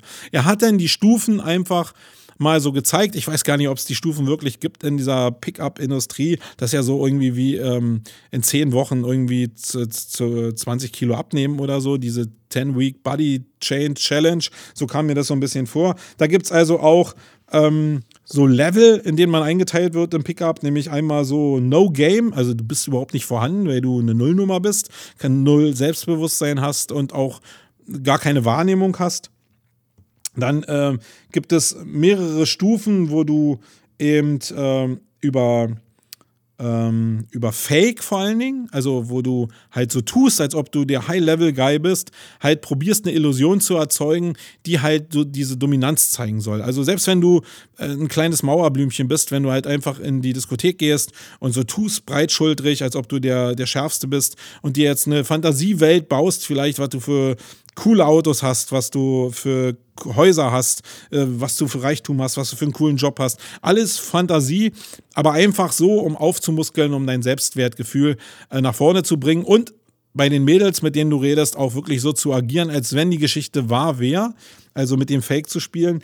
Ähm, das ist so eine Stufe und dann ähm, einfach eine Illusionswelt zu erzeugen. Ähm, und damit auch, wenn du nach außen gehst und dich zeigst, halt einfach auch so ein, ja, so ein Spirit um dich selbst baust. Also im Kern so ein bisschen was von Self-Reputation, nur ähm, dass du das halt auf dem Fake aufgebaut hast. Und sehr wichtig dabei war anscheinend, und das hat er eben ein bisschen anschaulich gemacht, von Leuten, die eben in dieser Pickup-Szene präsent sind, ähm, dass Gewalt halt irgendwie, ähm, naja, Gewalt, hat er jetzt Gewalt gezeigt? Er hat ähm, Dominanz gezeigt.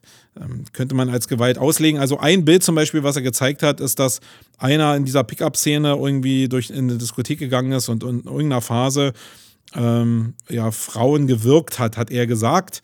Faktisch sieht man nur ein Bild, wie ein Mann bei ähm, bei der Frau äh, die Hand am Hals hat. So also sah schon aus wie Würgen, aber mit einer Hand faktisch. Und ja, da bin ich so ein bisschen hin und her gerissen. Natürlich sagt dieses Bild nicht alles. Frauen ähm, werden natürlich denken, nein, sowas geht überhaupt gar nicht. Das ist jetzt äh, Gewalt gegen Frauen ist total verwerflich. Ja, gebe ich euch recht. Wenn es Gewalt war, ist es total verwerflich. Andererseits bin ich 47 Lenze alt und ich habe vor Jahren auch mal miterleben dürfen, dass ich mit einem guten Bekannten durch äh, Diskotheken gegangen bin und ich bin da auch einer eher, der nicht so weit nach vorne geht, äh, bin damit in meinem Leben ganz gut gefahren, aber der war so ein totales Offensivgeschoss. Der hat jetzt nicht angefangen, Mädels zu wirken, aber der hat neben mir gestanden, hat Mädels kennengelernt und hat so im Laufe des Gesprächs immer irgendwelche Sadomaso-Fantasien irgendwie mit denen besprochen. Und da war es genauso, wo ich erwartet hätte, alter Schwede, das muss doch auch eine Fremdschämennummer sein und ähm, die müssten doch schreiend wegrennen. Nee. Also es gibt Frauen, das musste ich da gerade lernen, die auf sowas total anspringen. Und das ist ein Bereich, der ist mir auch relativ fremd, aber der war interessant, interessant zu hören. Und ich glaube, dass so eine Bereiche im Marketing auch eingesetzt werden, weil da geht es um Dominanz, nicht darum, dass ich Gewalt ausübe, sondern Dominanz ausübe. Ähm, Gewalt würde ich jetzt selbst ablehnen, auch natürlich hundertprozentig, aber die Dominanz einfach ähm, ich glaube, wenn ähm, mein Bekannter da irgendwie die Frau auch so im Laufe des Gesprächs in der Fantasie äh, am Hals genommen hätte und einfach, äh, selbst wenn die, die zart am Hals genommen hätte äh, und jetzt das verbunden hätte, dann würde das Foto, was man da schießt, natürlich immer noch aussehen, als ob es jetzt totale Gewalt gegen Frauen ist. Aber im Kern kann er total sacht angefasst haben und einfach nur symbolisiert haben, hey, ich bin der, der die Hosen anhat. Und es gibt diese Welt, also ich will die nicht verschließen, die ist mir total scary, äh, aber ich fand es wirklich spannend, mich einfach mal mit dem Thema, gerade weil ich es nicht kannte, ich kannte Pickup überhaupt gar nicht. Für mich ist Pickup so ein Keksriegel. Äh, und deswegen fand ich es eigentlich mega spannend. Und ich bin dir dankbar, Karl, dass du dieses Thema äh, hier bei Karlsruhe mal zugelassen hast, weil genau darum geht es mir eigentlich, mal wirklich neue Perspektiven zu sehen. So wie Jan Becker oder wie äh, das jetzt, was der Hannes gemacht hat. Das sind für mich so neue Dimensionen, die eröffnen Türen für mich, die ich vorher nicht gesehen habe. Ich muss da nicht durchgehen, das ist ja so meine Philosophie der tausend Türen. Ich muss da nicht durchgehen durch die Tür und das machen. Aber die Tür zu kennen und zu verstehen und äh, mal aufgemacht zu haben, reingeguckt zu haben und dann wieder zuzumachen, das ist mir halt sehr, sehr wichtig.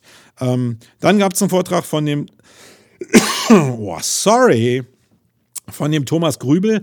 Der ist ja so ein SEA-Spezialist. Da muss ich, glaube ich, nicht mehr viel zu sagen. Wenn ihr keine Ahnung habt, wer Thomas Grübel ist, ähm, googelt ihn einfach mal. Ihr werdet ihn sofort finden. Wenn einer was von SEA versteht, dann ist der Typ. Ich mag ihn sowieso. Nicht nur, weil er einen der längsten Zauselbärte hat, den ich kenne, sondern weil es ein wirklich, wirklich ein netter Kerl ist und wirklich auch Ahnung hat.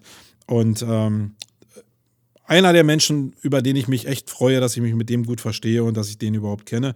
Der hat ein paar Tipps und Tricks gezeigt zum SEA. Das sind aber genau die Sachen, die ich euch nicht sagen darf und nicht sagen will. Ähm, wenn ihr da irgendwas braucht, dann setzt euch mit dem äh, Thomas in Verbindung. Da werdet ihr auf jeden Fall was rausziehen. Danach hat der Dominik Schwarz einen Vortrag gehalten und ähm, der ging in so richtig äh, oder ging in die Richtung, wie jetzt SEO in der Praxis wirklich umgesetzt werden kann. Da hat er aus seiner Perspektive ein bisschen gesprochen. Fand ich ganz interessant. Die Quintessenz für mich war, ähm, dass er eigentlich darüber philosophiert hat, so habe ich zumindest verstanden, wo SEO denn angesiedelt sein muss, damit SEO effektiv in das Marketing äh, mit einfließen kann. Und er hat da ganz klar gesagt, dass SEO eigentlich von der Geschäftsführerebene ähm, gedacht werden muss, von der Inhaberebene gedacht werden muss oder spätestens im C-Level gedacht werden muss und da mit Priorität sowas wie eine Stabsstelle. Also die muss Weisungsbefugnis haben für die anderen Disziplinen, ähm, weil da gehört es auch hin. Das ist meine feste Überzeugung, da gehört kein PA hin, da gehört kein SEA hin, sondern der strategische Ansatz, die Welt zu verbinden. Ich glaube fest daran, dass es sehr viel mehr SEOs da draußen gibt als SEAs, die äh, die Welten miteinander verbinden können. Und das war auch mehr seine Philosophie die er vertreten hat. Äh, die war für mich deckungsgleich. Könnt ihr ja in die Kommentare mal reinschreiben, ob es für euch auch so ist. Die Realität sieht natürlich anders aus. Also in der Regel ist es so, dass ihr eine SEO-Abteilung habt, eine SEO-Abteilung habt und die betteln sich dann untereinander, äh, wer jetzt hier welche Budgets kriegt, wer welche Hoheit hat. Dann kommt noch die, die Entwickler dazu. Äh, und im Kern ist es ein einziges Durcheinander und jeder will seinen Bereich so ein bisschen schützen und nach vorne bringen. Ähm, ich glaube, das ist wirklich der falsche Weg. SEO von oben zu denken macht Sinn.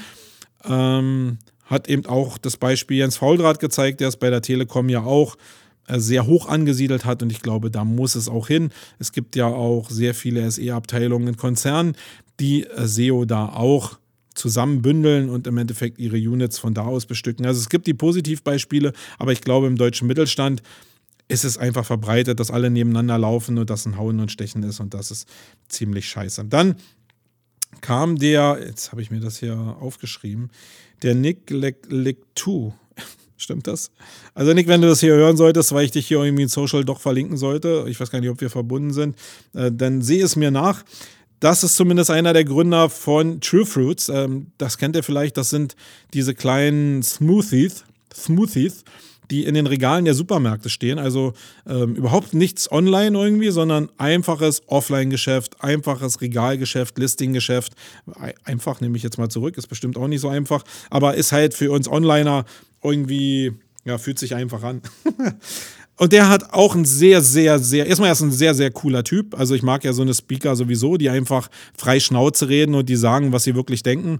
Und der Nick gehört auf jeden Fall dazu. Ähm, der hat wirklich gesagt, was er denkt und wie er Online-Marketing angeht, äh, wie er Marketing grundsätzlich angeht, äh, auch den Bereich Social Media. Und da war die Kernaussage ganz klar, was schäme ich die anderen? Wir machen das Zeug, was uns Spaß macht, was uns als Menschen, als Marke ausmacht weil das ist der Chor von unserer Marke. Wenn wir anders funktionieren als das, was unsere Geschäftsführer denken, was unsere Mitarbeiter denken, was wir über unsere Produkte denken, dann ist es scheiße.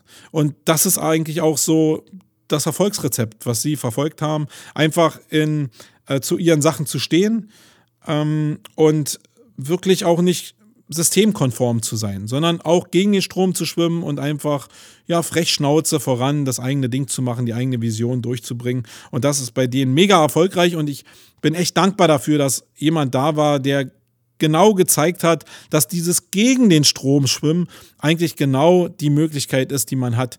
Ich kenne halt einfach 99% der Leute oder 95% der Leute, die mit dem Strom schwimmen und sich Analytics-Daten von Konkurrenten angucken, was haben die gemacht, Dabei ist doch die Lösung eigentlich, was Eigenes zu machen, gegen den Strom zu schwimmen und selbst wahrnehmbar zu werden und nicht den Kack zu machen, den andere schon gemacht haben. Und wie gesagt, danke Karl, dass du den Nick ausgegraben hast und dass der da seinen Senf ablassen konnte. Ähm, er hat ein paar Sachen noch gesagt, die will ich zusammenfassen. Social ist Unterhaltung für ihn. Das heißt, da geht es nicht so sehr um Produktplacement, sondern da geht es ein bisschen um Inszenierung, aber im Kern sollen die Leute ein, ein cooles Gefühl haben, wenn sie auf die Facebook-Seite meinetwegen kommen. Und Facebook ist einer der größten Kanäle, den die haben. Und da geht es einfach darum, ja, zu zeigen, welches Lebensgefühl habe ich. Ähm, die machen eine Menge mit Produktverpackung zum Beispiel, dass sie eine Menge lustige Sachen auf ihre, ähm, auf ihre Verpackung draufschreiben, so wie wir es von Coca-Cola ja auch kennen. So eine Sachen machen die halt und damit spielen die halt in Social auch. Ähm, entgegen jeglicher Norm, einfach weil sie es machen wollen. Sie setzen ähm, sehr stark an tagespolitische Themen an, also das, was ihr bei Sixt vielleicht kennt von den Plata äh, Plakatwerbungen, dass immer auf frische Themen eigentlich so aufgesprungen wird mit einem Plakat, wo irgendwelche Leute durch einen ähm, Kakao gezogen werden. Das machen die halt mit ihren Smoothie Pullen auch, dass sie da irgendwas raufdrucken, was halt ähm, zum Tagesgeschehen passt. Und äh, diese Sachen ähm, produzieren sie dann auch in, in kleiner Serie, denke ich mal. Aber arbeiten dann damit mit den echten Produkten, weil da einfach nur ein Photoshop draus zu machen, ist halt wirklich lame. Sondern sie bedrucken dann wirklich eine kleine Serie von Flaschen mit diesen komischen neuen Sprüchen, mit den Marketingmaßnahmen für Aufmerksamkeit. Und ähm, gehen dann damit Social Media raus und haben eine riesen Resonanz damit. Und Social Media meint halt in seiner Welt auch, das hat er auch ganz gut gesagt, das habe ich auch bei vielen anderen Konferenzen auch schon gehört und das sehe ich selbst auch so, dass du kanalgerecht publizieren musst. Also in Facebook musst du anders agieren als in Twitter, in Instagram musst du anders äh, publizieren als in Facebook. Also jede Plattform, die auch stark genutzt wird, die hat äh, ja ihre Eigenarten und dafür solltest du auch extra Content produzieren.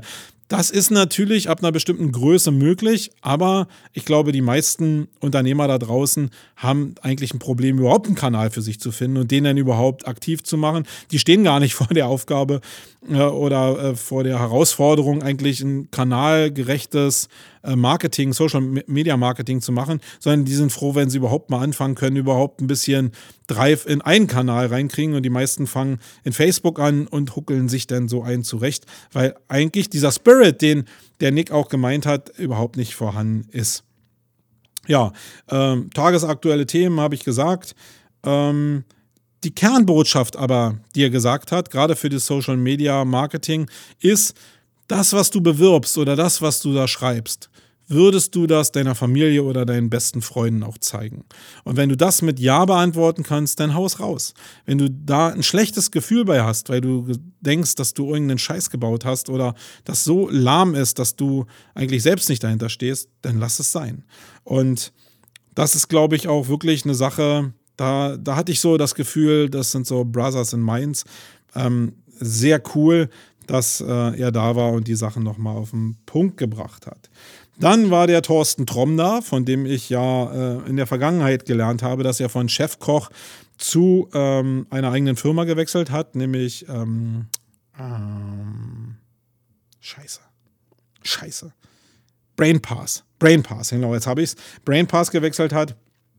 Und ähm, ja, da war ich sehr gespannt, was er erzählt. Er hat sich ich habe gedacht, dass er die ganze, das ganze Marketing-Thema, weil die sicher als Agentur, als Brainpass dieses holistische Marketing auf die Fahnen geschrieben haben, dass er jetzt dieses holistische Marketing mehr angeht. Worauf er sich mehr spezialisiert hat mit seiner Kollegin, war aber, welche optischen Reize, ähm, welche optischen Reize jetzt Sympathie oder nicht Sympathie auslösen. Also das war zumindest das, was bei mir jetzt so explizit hängen geblieben ist und hat da sehr viel Neuromarketing-Inhalte ähm, gebracht.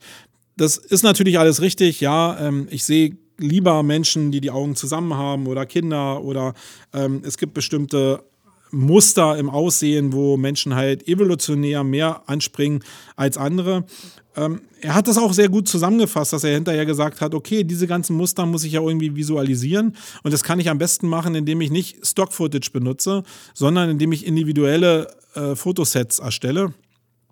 Und ähm, da hat er natürlich total recht. Ich predige das schon seit Jahren, dass ich ähm, sage, okay, seid so individuell wie möglich und ihr könnt Stockfotos benutzen, benutzen, benutzen, äh, benutzen, aber individualisiert sie ein bisschen. Und im Idealfall ist die Spitze halt wirklich einfach individuelle Fotosets zu machen, weil ihr einfach wahrnehmbarer seid mit diesen Sets und die können euch halt, ja, geklaut werden, aber nicht so geklaut werden, dass euer Image halt dabei kaputt geht, sondern ihr macht euch individuell greifbarer. Und da, da war ich voll bei ihm und fand das super cool, was er erzählt hat. Ähm, was das so ein bisschen, äh, bisschen zerstört hat, war, dass jemand irgendwie im Publikum dann gesagt hat, er hat sich gerade mal seine neue Seite angeguckt und hat dann nur Stockfotos drauf gesehen. Ähm, das hat mir so gezeigt, hey, ähm, sowas darf mir nicht passieren, irgendwie, dass ich, zumindest muss ich eine Begründung dafür haben, warum da jetzt Stockfotos drauf sind. Da kann man so ein bisschen ins Schleudern, der gute Thorsten. Ähm, ich kann das menschlich total nachvollziehen, weil ich weiß, wie so Agenturen gegründet werden. Ähm, man hat wenig Zeit, man, äh, man will schnell auf die Straße kommen, man braucht Kunden und äh, dann ist die Akquise wichtiger als die eigene Seite. Also du hast mein volles Verständnis, Thorsten, falls du das jetzt hier hören solltest. Aber ich muss mir diesen Moment einfach ersparen den du da hattest. Das ist halt blöd, wenn du einen Vortrag machst über eine halbe Stunde und irgendwas beleuchtest und dann ähm, irgendwie dein eigenes Zeug um die Ohren gehauen bekommst. Ähm, sowas darf mir nicht passieren. Habe ich mir ja aufgeschrieben. Äh, das darf mir nicht passieren. Ja. Deswegen, also danke für, ähm, für die Erkenntnis, die ich daraus ziehen durfte. Und mit dem Rest hast du natürlich recht gehabt. Und der Thorsten hat durch Chefkoch, durch seine langjährige Zeit im Chefkoch natürlich auch eine megamäßige Erfahrung. Ähm, das schiebe ich wirklich auf den Druck, den er hatte in, mit der Gründung. Ähm, ich glaube, da wäre mir das auch passiert. Dann kam der gute André Morris. Ich, ich, wenn ich jetzt sage, ich liebe den, dann äh, hat es so einen, irgendwie so einen blöden Beigeschmack, oder? Äh, aber immer wenn der kommt, habe ich Spaß. Und ich glaube, wenn wir über Neuromarketing reden, dann ist das natürlich so eine Grundlage. Ich habe einfach Spaß, wenn der da ist.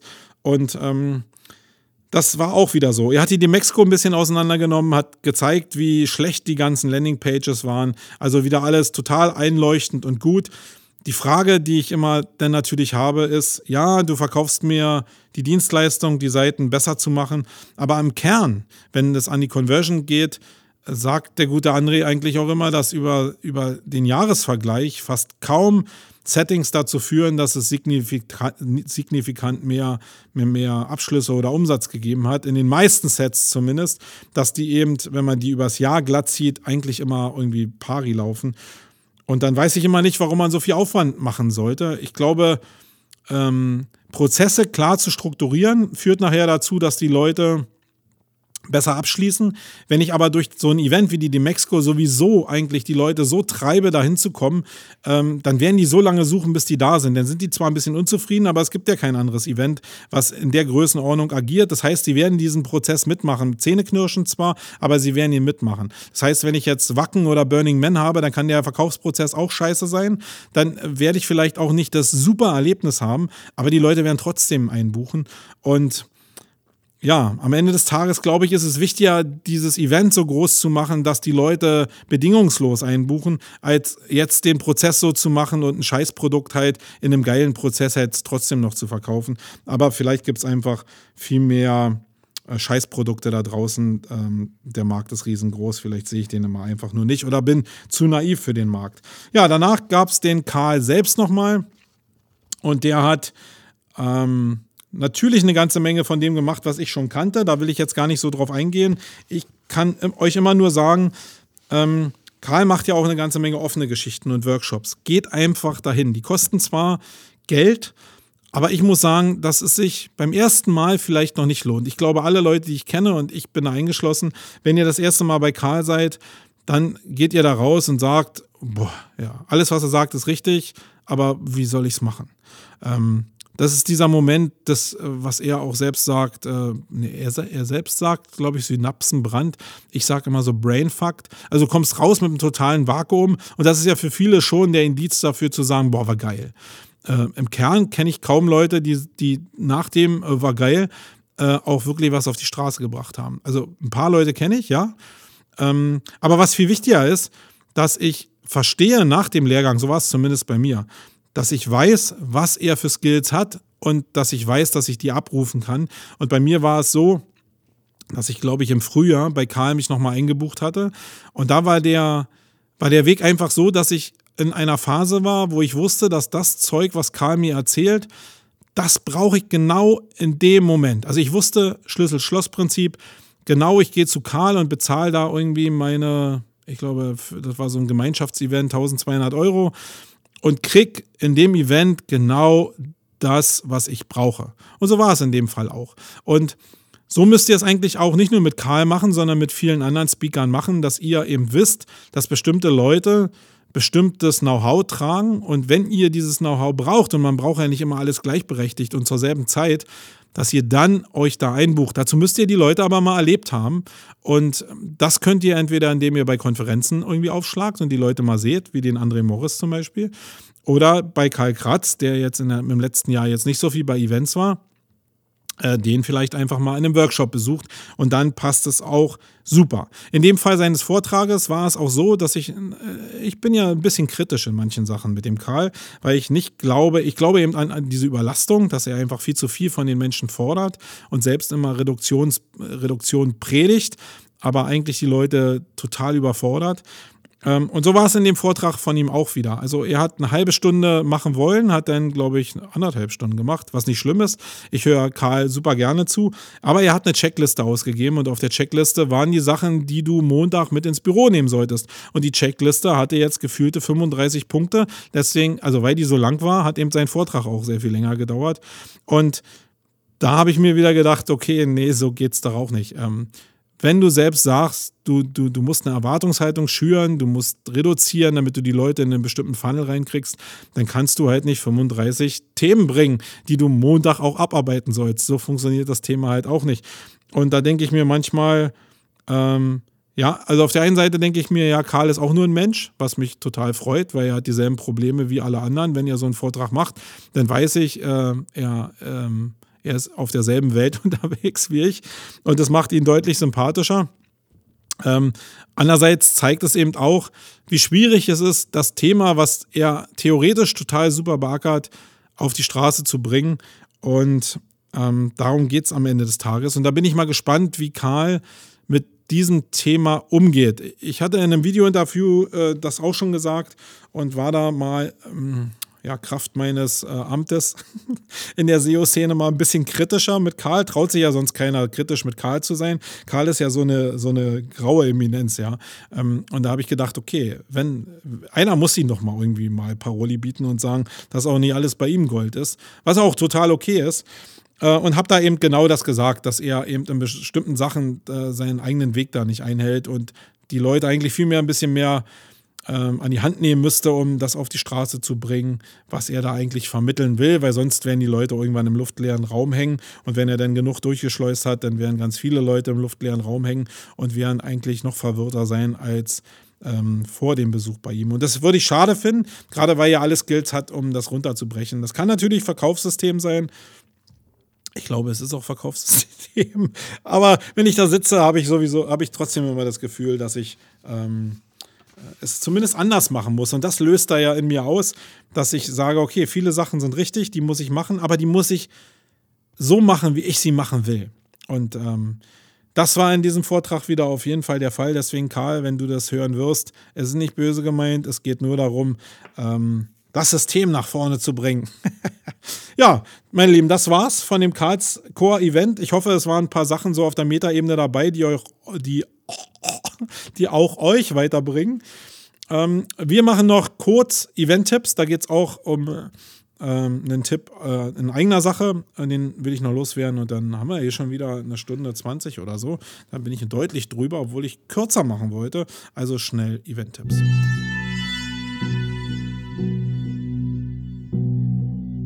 Echte Menschen statt der Scheißmaschine geht ins Hirn wie eine Jet-Turbine. Ah.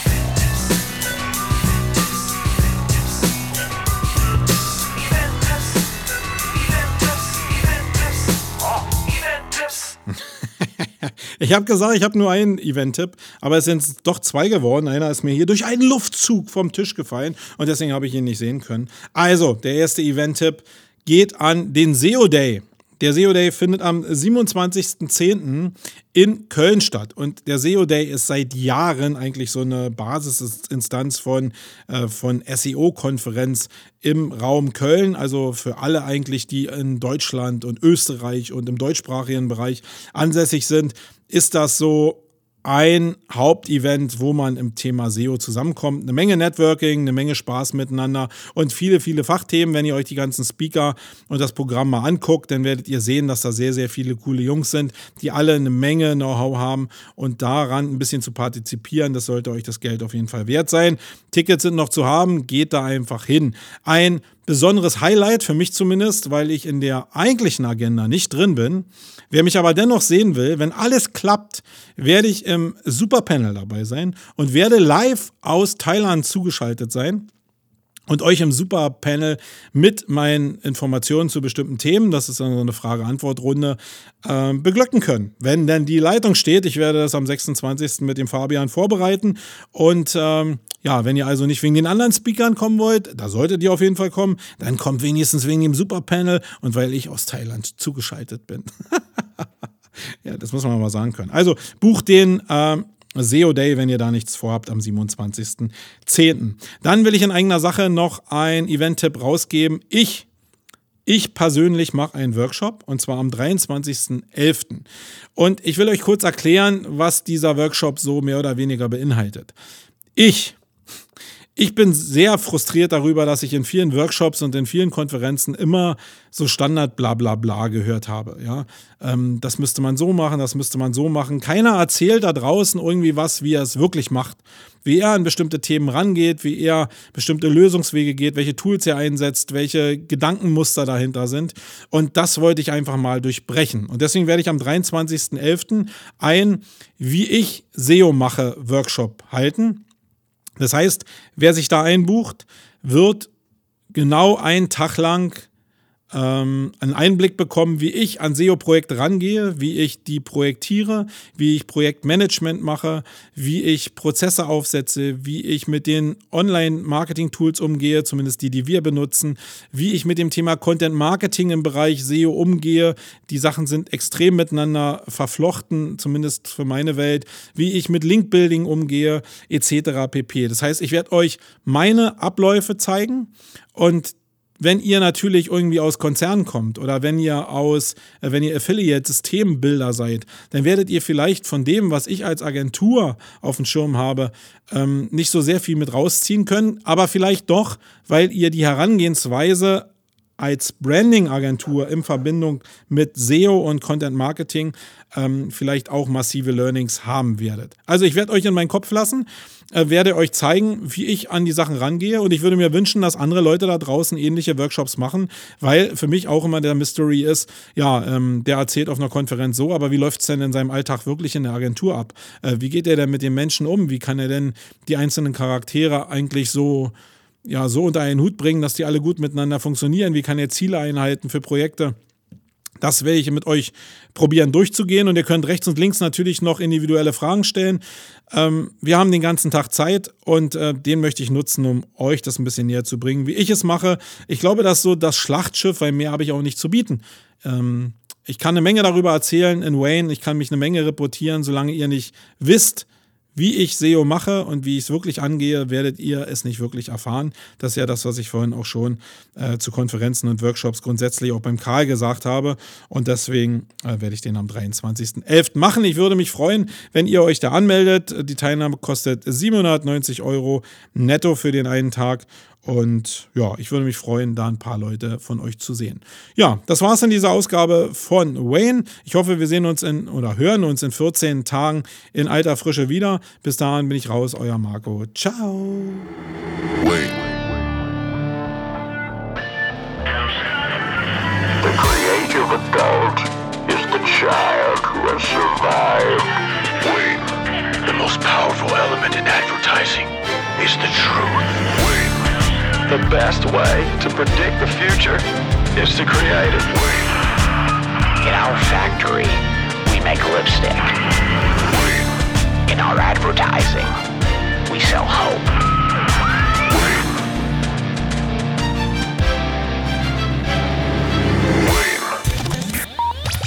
Sonst?